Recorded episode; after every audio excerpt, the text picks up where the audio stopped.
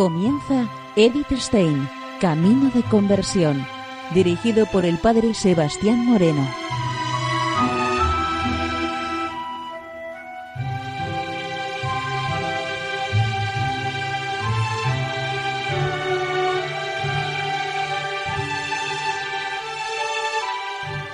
Muy buenos días, nos de Dios. Seguimos conociendo a Edith Stein, Camino de Conversión. En esta emisión de hoy continuamos con la emisión del programa anterior.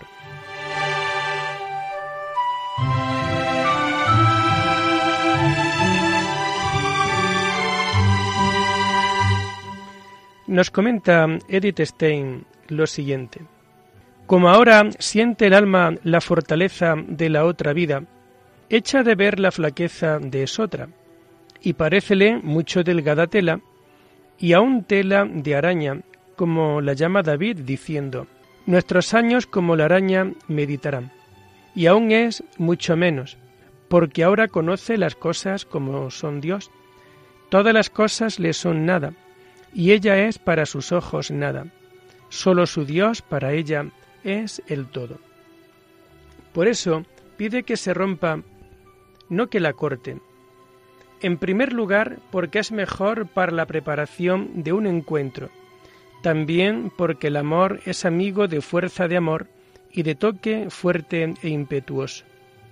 La tercera porque el amor apetece que el acto sea brevísimo, porque se cumple más presto, porque tiene tanto más fuerza y valor cuanto más breve y más espiritual, porque la virtud unida más fuerte es que esparcida.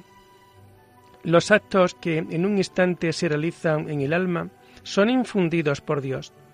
Los que proceden del alma son más bien deseosos, dispositivos, y nunca llegan a ser perfectos actos de amor, sino cuando, tal y como se ha dicho algunas veces Dios, los forma y perfecciona con gran gravedad en el espíritu. Y en el alma dispuesta por momentos entra el acto de amor, porque la centella a cada toque prende en la enjuta yesca, y así el alma enamorada más quiere la brevedad del romper. No admite dilación ni espera que naturalmente se acabe la vida. La fuerza del amor y la disposición que en sí ve la hacen querer y pedir se rompa luego la vida con algún encuentro e ímpetu sobrenatural de amor. Sabe que es condición de Dios llevar antes de tiempo consigo las almas que mucho ama, perfeccionando en ellas en breve tiempo por medio de aquel amor.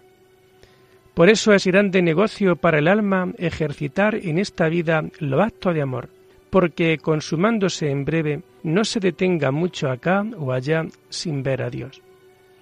El alma a este impetuoso embestimiento interior del Espíritu Santo le llama encuentro. Dios la acomete con este ímpetu sobrenatural para levantarla sobre la carne y conducirla a la perfección ansiada. Son verdaderos encuentros. El Espíritu Santo penetra el ser del alma, la esclarece y diviniza, en lo cual absorbe al alma sobre todo ser a ser de Dios.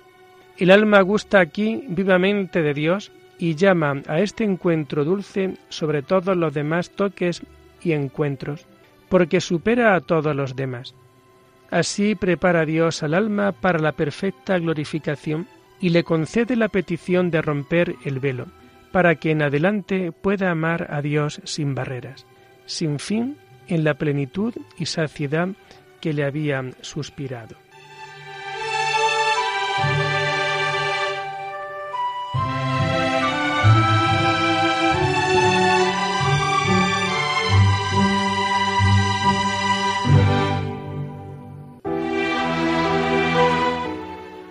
Unión con el trino y uno. Oh cauterio suave, oh regalada llaga, oh mano blanda, oh toque delicado, que a vida eterna sabe y toda deuda paga, matando muerte en vida la has trocado.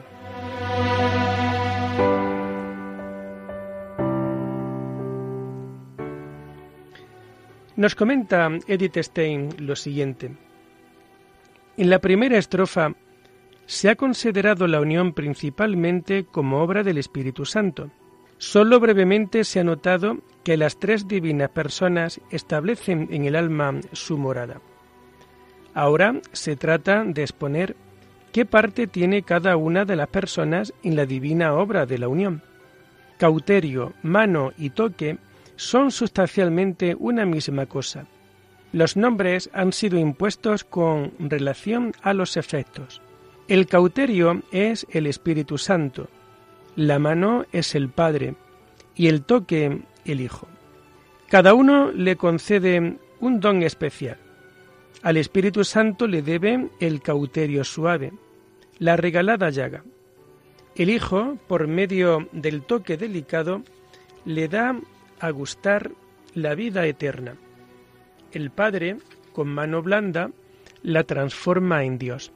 Y sin embargo, habla ella tan solo con la única divinidad, porque todos ellos obran en uno, y así lo atribuye a uno y todo a todos.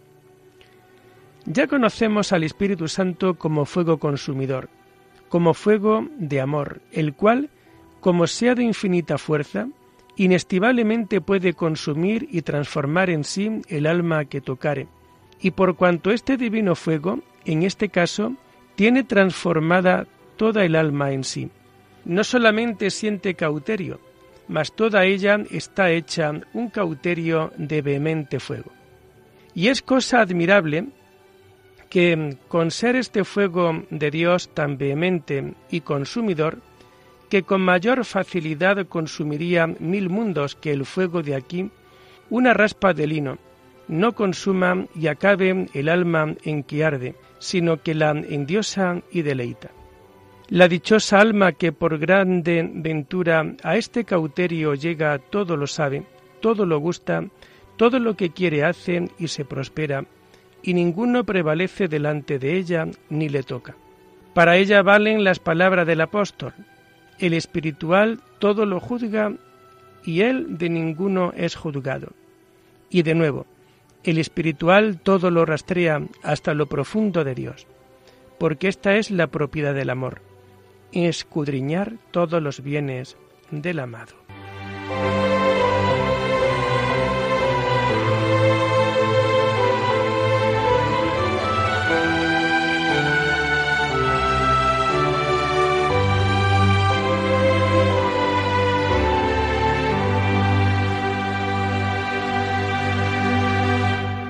Nos comenta Edith lo siguiente. El cauterio suave causa una llaga regalada, porque siendo el cauterio de amor, ella será llaga de amor suave, y así será regalada suavemente. Así como el fuego material transforma la llaga existente que toca en quemaduras, el cauterio del amor hiere las llagas de la miseria y del pecado entonces las cura y transforma en heridas de amor. También sana las heridas que él mismo produce. Así se diferencia del fuego material. Y nadie más puede curarlas, pero las cura para producir nuevas heridas. Porque cada vez que toca el cauterio de amor en la llaga de amor, hace mayor llaga de amor, y así cura y sana más por cuanto llaga más, hasta tanto que la llaga sea tan grande que toda el alma venga a resolverse en llaga de amor. Y de esta manera, hecha una llaga de amor, está toda sana en amor, porque está transformada en amor. A pesar de esto, el cauterio no deja de hacer su operación, sino que como buen médico acaricia amorosamente la llaga. Este tan alto grado de herida de amor es toque sólo de la divinidad en el alma, sin forma ni figura alguna intelectual ni imaginaria. Pero hay todavía otra manera muy subidas de cauterios en las que participa una forma intelectual. El santo nos da aquí una detallada descripción de cómo puede ser el alma herida por un serafín con una flecha o dardo encendido. No puede referirse más que a la transverberación de nuestra Madre Teresa. La descripción contiene, sin embargo, importantes detalles que Santa Teresa no había notado en su propio relato. No es esto de extrañar teniendo en cuenta que la santa había abierto por entero su alma a San Juan de la Cruz. Y en todo caso se expresó sin reserva, cosa que no pudo hacer en su exposición literaria.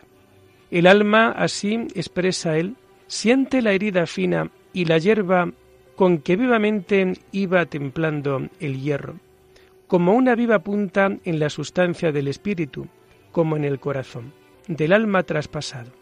Y en este íntimo punto de la herida, que parece quedar en la mitad del corazón del espíritu, que es donde se siente lo fino del deleite, ¿quién podrá hablar como conviene? Porque siente el alma allí como un grano de mostaza muy mínimo, vivísimo y encendidísimo, el cual de sí envía en la circunferencia vivo y encendido fuego de amor. El cual fuego, naciendo de la sustancia y virtud de aquel punto vivo donde está la sustancia y virtud de la hierba, se siente difundir sutilmente por todas las espirituales y sustanciales venas del alma, en lo cual siente ella convalecer y crecer tanto el ardor, y en ese ardor afanarse tanto el amor, que parecen en ella mares de fuego amoroso que llega a lo alto y bajo de las máquinas, llenándolo todo del amor, en lo cual parece al alma que todo el universo es un mar de amor en que ella está engolfada, no echando de ver término ni fin donde se acabe ese amor, sintiendo en sí, como habemos dicho, el vivo punto y centro del amor.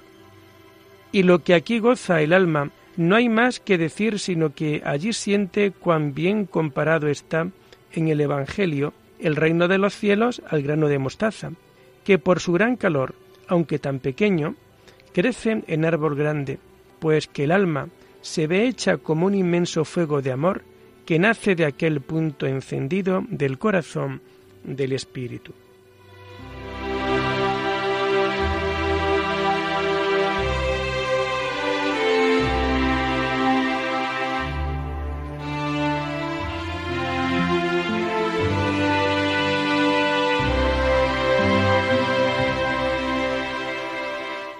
Pocas almas, nos comenta Edith Stein, llegan a tanto como es, mas algunas han llegado mayormente las de aquellos cuya virtud y espíritu se habían de difundir en la sucesión de sus hijos, dando Dios la riqueza y valor a las cabezas en la primicia del Espíritu Santo, según la mayor o menor sucesión que había de tener su doctrina y espíritu.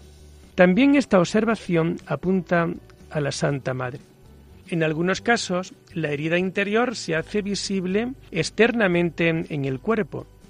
Juan acude para explicarlo a las llagas de San Francisco, a quien el serafín, llagándole, también salió en aquella manera el efecto de ellas al cuerpo, como también las había impreso en su alma, llamándola de amor. Porque Dios, ordinariamente, Ninguna merced hace al cuerpo que primero y principalmente no la haga en el alma. Cuanto mayor es el deleite y la fuerza del amor como consecuencia de la herida interior, tanto mayor es la de fuera en la llaga del cuerpo y creciendo lo uno crece lo otro. Porque estando estas almas purificadas y puestas en Dios, lo que a su corruptible carne es causa de dolor y de tormento, pero cuando al llegar es solamente en el alma, puede ser el deleite más intenso y más subido, porque como la carne tenga enfrenada el espíritu, cuando los bienes espirituales de él se comunican también a ella, ella tira la rienda y apágale su gran brío, porque si él usa de su fuerza, la rienda se ha de romper. La breve alusión a la variedad de heridas de amor es digna de tenerse en cuenta por cuanto muestra el cuidado que ha puesto el santo en esclarecer su propia experiencia con lo que ha sucedido en otras almas, la pureza y claridad con las que ha establecido su distinción y cómo permanece firme en lo que para él ha quedado fundamentalmente claro. Por muy subidas que puedan ser las heridas de amor en la experiencia visionaria, no pueden equipararse con ello lo de manera puramente espiritual acontece en la esencia del alma. Esto concuerda con la teoría de las relaciones entre el cuerpo y el alma que esboza en este pasaje. El alma, en cuanto espíritu, esencialmente es el que domina, pero como se encuentra en el estado de naturaleza caída, aún en los grados pensables en la vida terrena, tiene que sostener el peso del cuerpo y se siente oprimida por la envoltura terrena. El orden de la gracia se acomoda a este orden originario de la naturaleza, y así sus dones, ante todo y en primera línea, se conceden al alma, y sólo eventualmente a través del alma redundan en el cuerpo. La mano que produce la herida es el Padre piadoso y omnipotente, la cual mano es tan generosa y dadivosa cuanto poderosa y rica. Ricas y poderosas dádivas dan al alma cuando se abre para hacerla mercedes. El alma siente cómo se posa amorosa sobre ella y cómo la toca tanto más delicadamente cuanto esta misma mano podría hundir el mundo en el abismo, si con mayor fuerza la aplicara. Ella mata y ella da vida y nadie puede escapársele. Mas tú, oh divina vida, nunca matas sino para dar vida. Cuando castigas levemente tocas, y eso basta para consumir el mundo. Pero cuando regalas, muy de propósito asientas, y así del regalo de tu dulzura no hay número. Llagásteme para sanarme, oh divina mano, y mataste en mí lo que me tenía muerta sin la vida de Dios. Y esto hiciste tú con la libertad de tu generosa gracia, de que usaste conmigo con el toque que me tocaste de resplandor de tu gloria y figura de tu sustancia, que es tu unigénito Hijo, en el cual, siendo Él tu sabiduría, tocas fuertemente desde un fin hasta el otro fin. Y este unigénito Hijo tuyo, oh mano misericordiosa del Padre, es el toque delicado con que me tocaste en la fuerza de tu cauterio y me llagaste.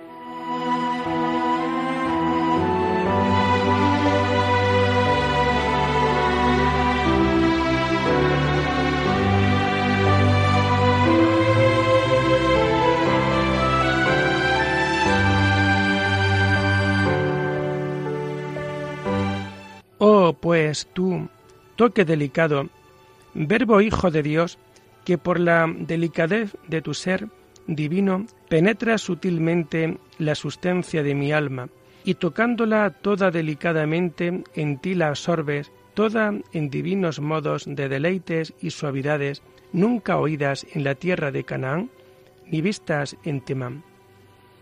Oh pues, mucho y en grande manera mucho delicado toque del verbo, para mí, tanto más cuanto, habiendo trastornado los montes y quebrantado las piedras en el monte Oreb, con la sombra de su poder y fuerza que iba delante, te diste más suave y fuertemente a sentir al profeta en silbo de aire delgado. Oh aire delgado, ¿cómo eres aire delgado y delicado? Di, ¿cómo tocas delgada y delicadamente, verbo Hijo de Dios, siendo tan terrible y poderoso. Oh dichosa y mucho dichosa, el alma a quien tocares delgada y delicadamente, siento tan terrible y poderoso. Di esto al mundo, mas no lo quieras decir al mundo, porque no sabe de aire delgado, sino aquellos, oh Dios mío y vida mía, verán y sentirán tu toque delgado, que enajenándose del mundo se pusieren en delgado, conviniendo delgado con delgado, y así te puedan sentir y gozar. Oh pues, otra vez y muchas veces delicado toque, tanto más fuerte y poderoso cuanto más delicado, pues que con la fuerza de tu delicadez deshaces y apartes el alma de todos los demás toques de las cosas criadas y la adjudicas y unes solo en ti, y tan delgado efecto y dejo dejas de en ella, que todo otro toque de todas las cosas le parece grosero y bastardo, y le ofenden aún mirarle, y le sea pena y grave tormento tratarle y tocarle.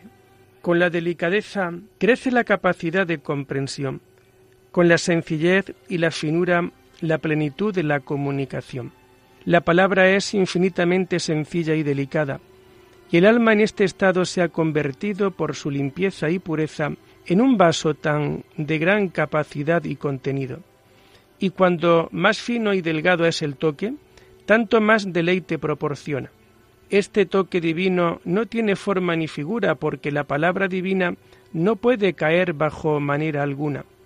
Es sustancial, es decir, que obra en el alma por medio de la divina sustancia que es simplicísima y por tanto inefable. Y como es infinito, es infinitamente delicado. De esta forma puede decir que a vida eterna sabe. No es esto imposible, porque toca la sustancia de Dios en la sustancia del alma. El deleite que ahí experimenta es inefable. Ni yo querría hablar en ello, porque no se entiende que aquello es más que lo que se dice, que no hay vocablos para declarar. Las almas tienen un lenguaje propio para declarar cosas tan subidas de Dios y sólo pueden entenderlo aquellas a quienes han sido comunicadas. Estas se alegran de haberlas recibido y las guardan en secreto. Acontece aquí como en la piedra blanca, que nadie la conoce sino el que la recibe. Este divino toque encierra en sí un pregusto de la vida eterna, aunque no se goza tan perfectamente como en la gloria. El alma gusta aquí de todas las cosas de Dios, comunicándosele fortaleza, sabiduría y amor, hermosura y gracia y bondad, etc. Que como Dios sea todas estas cosas, gústalas el alma en un solo toque de Dios, y así el alma, según sus potencia y su sustancia, goza. Y de este bien del alma, a veces redunda en el cuerpo la unión del Espíritu Santo, y goza toda la sustancia sensitiva, todos los miembros y huesos y médulas, con sentimiento de gran deleite y gloria, que se sienten hasta los últimos artejos de pies y manos. En este pregusto de vida eterna, se siente el alma rica y ampliamente pagada por todos los trabajos, tribulaciones, tentaciones y penitencias pasadas. Y así es que toda deuda paga.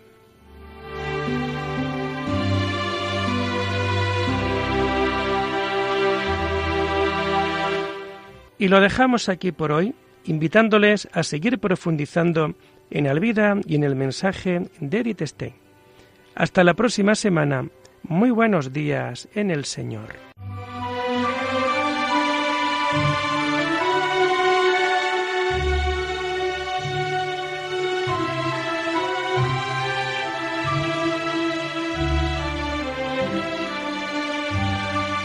Han escuchado Edith Stein, Camino de Conversión, con el Padre Sebastián Moreno.